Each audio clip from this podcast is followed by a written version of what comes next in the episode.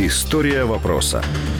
Російська православна церква готує документи для виконання закону про передачу релігійним організаціям майна релігійного призначення, що перебуває у державній або муніципальній власності Росії. Сімферопольська і Кримська єпархія направила заявку з проханням передати їм у безоплатне користування 24 об'єкти музею заповідника Херсонес Таврійський. Як стало відомо, заявка була подана ще в листопаді 2016-го. Відомство не стало розглядати заявку з технічних причин у зв'язку з некомплектністю документів. Повідомляє прес-служба Росмайна. Представники церкви відзначили, що скоро направлять відповідні документи, необхідні для передачі заповідника у церковну власність. Зазначу, що представник церкви у даному випадку протоєрей благочинний Сергій Халюта, колишній директор музею у Севастопольському благочинні, вважають, що всі будівлі на території музею заповідника це будови колишнього князь Володимирського чоловічого монастиря. Для розміщення експонатів Херсонесу Таврійського має бути збудований сучасний музейний комплекс.